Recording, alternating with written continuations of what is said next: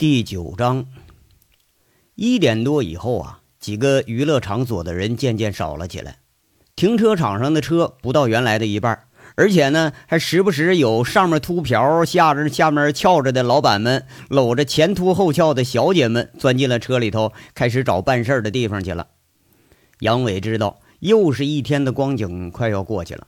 刚刚通过对讲机呢询问了一遍，被告知各地一切正常之后。杨伟一身放松下来。往常在这个时候啊，只要再没有什么事儿发生，那杨伟就可以回家睡觉去了。突然呢，有敲门声响起，杨伟啊叫了一声：“哎，你看，我正说找你们呢，来来来，正好进来吧。”杨伟一看呐，这是谁呀？吴妈咪领着那位叫红梅的小姐来了。哎，连忙开门把人给引进来。吴妈咪回头看看，问着：“哎呀，那三个处理了？”啊，那个处理了，揍了一顿，讹了几个钱儿，就给放了。杨伟啊，淡淡的说着：“吴姐啊，那钱呢，在虎子那儿，明天让他给你结了啊。”杨伟可从来不敢告诉外人这讹钱的事儿。你真要告诉吴妈咪说讹了十万块钱，那还不得把吴妈咪给吓跑了啊？吴妈咪赶紧在这说着：“啊，不是钱的事儿，我找你啊，有别的事儿啊，又有啥事儿了？那个。”我跟红梅都商量好了，嗯，让她在你那儿住几天。吴妈咪大言不惭地说着，哎，就好像是说回自己家似的。杨伟挺生气，不是啥啥玩意儿，吴妈咪，你没毛病吧你呀？哎，你才有病呢啊！给你送个美女，这便宜你了。吴妈咪马上开始就反驳，不是吴姐呀，你说你咋扯这个呢？我一个人住，我这不方便呢。杨伟也不知道咋的了，一谈到这事儿他就心虚。嘿，那一个人那不正好吗？你有老婆，我还不敢给你送你家去呢。吴姐是进一步提出了理由，充足的反驳了。你说这这事，哎呀，这事整的不行啊，这真不行啊！这杨伟一想到要面对一个娇滴滴的大美人儿，你说万一要把持不住，那可是要坏了一世的英名。这事儿那是万万不能答应的啊！杨大哥，你别多心啊，我知道你是好人。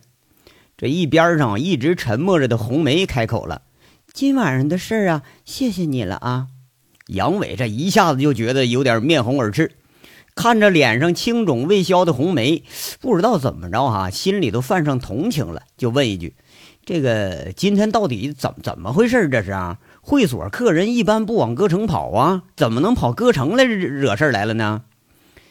哎，这事儿啊，说来话长了。你要想听呢，这红梅就开始啊说这事情的来由了。话说，在南国佳丽这软软的口中，娓娓把事情道来。这个美女啊，离奇的经历堪比杨伟所知道的最曲折的小说，一下子就把杨伟给吸引住了。原来啊，这个红梅是这小姐的真名，哎，她姓傅，这名不错啊。她家呢住在诸暨市，就是西施美女那个老家。普通工人家庭，呃，老妈是老师，家里头排行老大。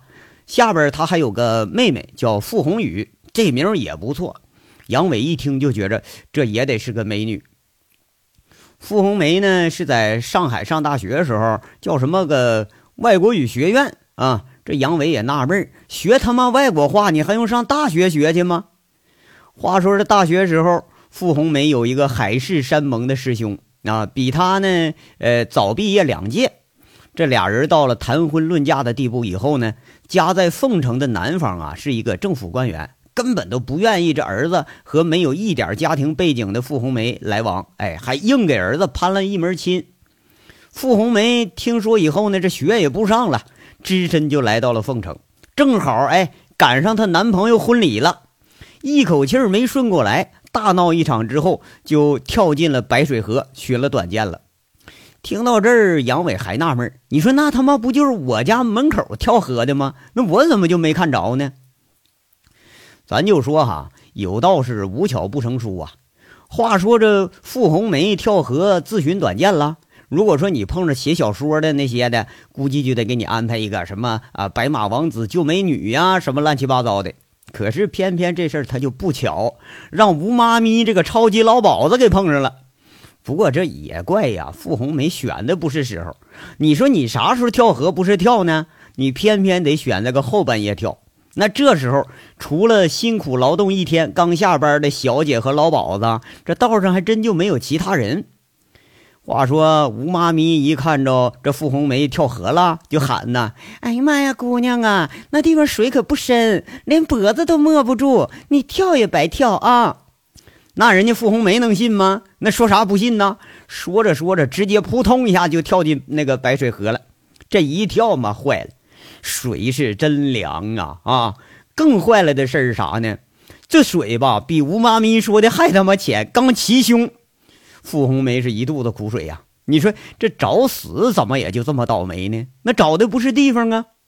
这时候啊，吴妈咪坐在河岸边上，看着水里的傅红梅，就开始了她一生唯一做过的一件好事她劝人回头啊。吴妈咪就在这说了：“哎呀，姑娘啊，你别想不开啊！人生一世是草木一秋啊，要说死谁不会呢？这活着才好呢。就是死，咱也得选个体面的死法啊！啊，你说你这跳了河了，别说就淹不死你啊，就是淹死了，明儿公安局过来把你从水里头给你拽上来，完了再把衣服给你扒精光。”完了就给你开膛破肚啊，那得还得给你验验，你是不是让人强奸了？要要不就是不是让人轮奸了？哎呀，有不有没有可能让人下毒啊？这家给你切的七零八碎的啊！你说这要是没人发现呢？那你过两天泡水里泡的，就跟那注水的猪肉一样。哎，你说你就这么漂亮一个姑娘，咋就想不开呢？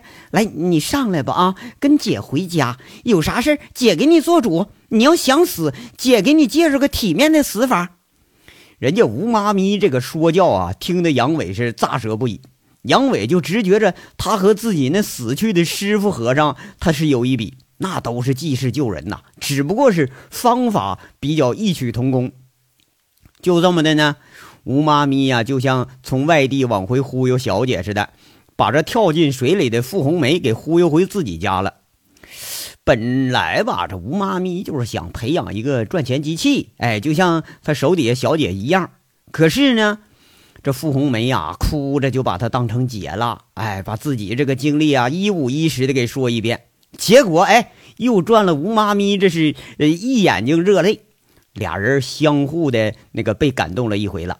最后，吴妈咪也不知道什么神经病犯了，居然说挣钱大计不管了，完了还还给傅红梅掏点路费，把傅红梅给送回上海去了。你要说谁知道哈，这个屋漏偏逢连夜雨呀。傅红梅一回到上海大学之后，这因为缺了俩月课，没请假。哎，家里去找一回去了，还寻思失踪了呢。这整的是全校沸沸扬扬。他回学校以后，学校直接就给他整了个开除学籍的处分。杨伟就琢磨着哈，这事儿跟咱哥们有一比呀。我是开除了僧籍，又开除军籍，咱这属于缘分呐。咱再说这个傅红梅呀，他这爹妈呀，一辈子都是老实人，这就觉着没脸见人了，直接你说就不见他了。哎，给断绝了父女关系。傅红梅是万般无奈之下，最后还是选择了回来投奔这个知心大姐。哎，杨伟一听，这吴妈咪在傅红梅眼里都成了知心大姐了，浑身就起鸡皮疙瘩。你看，你要妈还还还知心大姐，你没他妈把你卖了，那算不错了，这都啊。哎呀，这是完犊子了！吴妈咪最终还是长线投资做对了，这不最终还他妈当小姐了吗？听到傅红梅投奔吴妈咪之后，杨伟啊，这心里想着：哎呀，世上啊，这回是又少了个良家妇女呀。不过呢，这个事儿啊，好像就没有想象中那么简单。傅红梅啊，继续说，她后来回到凤城了呢，在凤城一家商贸公司就找了一份工作，哎，居然干了有半年多，而且干得非常出色。偏偏这个老板还就是谁呢？大家你们猜的啊？你要猜前男友，操，那就不对了啊！想错了，没鸡巴那么巧的事儿。这个老板居然就是今天到这儿来挨了揍的陈大拿。这人他倒也不简单呐，靠经营煤矿机电，完了带着走私炸药发家的。当地煤矿啊，你开矿炸药都得都得是专门审批呀，黑市比正常渠道那得贵个三五倍不止。有些有关系的人就靠倒卖炸药，比煤老板发家还快。后来呢，这发了财的陈大拿跨了几个行业，他做生意摊子这铺的确实也不小啊。一见下属公司的傅红梅，陈大拿顿时惊为天人，就一心寻思着要把傅红梅发展成自己的二奶。傅红梅这不堪骚扰了，无奈之下辞职了，再次失业了。听到这儿啊，这杨伟就直直骂呀，说陈大拿你真是个傻逼呀！哎，傅红梅这失恋加上失忆，哎，你只要稍微对人家好点说不定真就能发展成二奶，是不是？一想起这陈大拿，肯定是和搞小姐一样，直接就想拿钱砸人家。这连杨伟这个一点情商都没有的人，他都知道，这傻逼吃瘪，那你就活该，是不是？就是小姐人都有自尊心呢，对不对？人乐接接，不乐接人也不接，哪像明星似的？你说你光想着拿点钱砸人，那能行吗？你没听说过吗？婊子还都想立牌坊呢，你别说良家妇女了。后边啊，这事儿就简单了。傅红梅啊，只是想让吴妈咪带着她在锦绣啊挣点钱，糊糊口，是不是？吃点饭，那总不能老用妈咪的钱吧？结果呢？还没等出道呢，这就碰上锦绣的老嫖客陈大拿了。杨伟估计陈大拿呀，是一直就在这找机会下手呢。哎，你上这儿来当小姐，正好随了人家意了，是吧？俩人一见，那一个是心里头骚的是火急火燎，一个是抵死不从啊。再加上一群保安在这瞎掺和，于是就有了今天晚上全武行的精彩表演。之所以精彩呢，哈，最起码。杨伟一下子讹了陈大拿好几万块钱，哎哎，顺着呀还当了回好人你这事可不常有。那平时收拾小混子啥的，也就讹个千头八百的，这一下整这么多，就算呢剩下的你陈大拿不给送来，那杨伟自己都留好几千了。那不是吴妈咪，咱上哪儿找这机会讹钱去？杨伟呀都觉着说该给傅红梅和吴妈咪呀给他点什么补偿啥的。哎呀，那这么的吧，那你有什么打算呢？杨伟听着傅红梅和吴妈咪在这断断续续的讲完，在这说着：“那个，你要是想回家呢，我这儿存了点钱，我给你一万块钱，你呀去自谋个出路吧。这歌城这地儿，它也不适合你，时间一长呢，都混得人不人鬼不鬼的了，你还是早点离开这地方吧。”杨伟啊，他刚说完这话，就有点后悔了。那想想，他妈刚到手，钱这就飞了，他有点肉疼。不过再一想，你说万一这姑娘混上几个月，真跟锦绣的小姐都一样了，见着男的就发骚啊，连类似陈大拿之类的傻逼都能上，那杨伟又觉得有点释然了。哎，你说这天天当恶人，咱当回好人也不错呀。哎，家哪里还有什么家呀？你说这一句话没说完，又勾起了傅红梅的心事了。那小眼泪呀，又开始吧嗒吧嗒往下掉了。哎呀，得得得得得，打住啊！我是最怕女的哭了。呃，你说吧，你们是让我怎么帮忙啊？这吴姐都改性子了，这么帮你，那我也不说了。你要怎么帮，你就吭吭气儿就行。杨伟说完呢，他再次强调：别哭了啊，别哭了！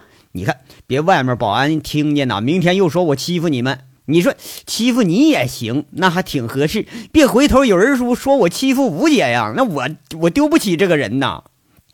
这时候噗嗤一声啊，对不对？是两声。正在这哭的傅红梅和吴妈咪一下子都被逗笑了。吴妈咪在那啐了一口：“呸啊！你个小屁孩子，刚才还脸红呢，现在你也成了没皮没脸了啊！”杨伟是在那呵呵一笑。哎呀，杨兄弟呀，姐知道你这孩子呢心里实诚，这不吗？我怕这姓陈的呀，真回头来报复来。你说我们妇道人家呀，我不怕撕破了脸，那可还有红梅呢。现在这孩子也没有地方去，那奉承啊，我也没有信得过的人，就寻思着只有你那儿我才放心，这忙不至于不帮吧。姐不缺钱啊，姐这些年可就办了这么一件好事你就帮姐把这件事办到底。哎，就真不行，红梅她便宜了你，也比便宜别人强啊，是不是？不是，哎哎，停停，你看你这前两句吧，还他妈像个人话，你后面这怎么又老本行了呢？行行行啊，那个我答应，行了吧？看着难得诚恳一回的吴妈咪和这个开始脸红的傅红梅，杨伟也就不再推脱了。你不就是家里住个美女吗？能怕怎么的呀？你再推脱，那不就显着有点矫情了吗？那个那啥呀，吴姐啊，可说好了啊，白天我在家，呃，晚上我可还得上班呢。杨伟说着吧，他一说完就总觉着这句话他有什么语病啊。只要和你在一起呀，没人敢动红梅。先养好伤再说啊，先这样了。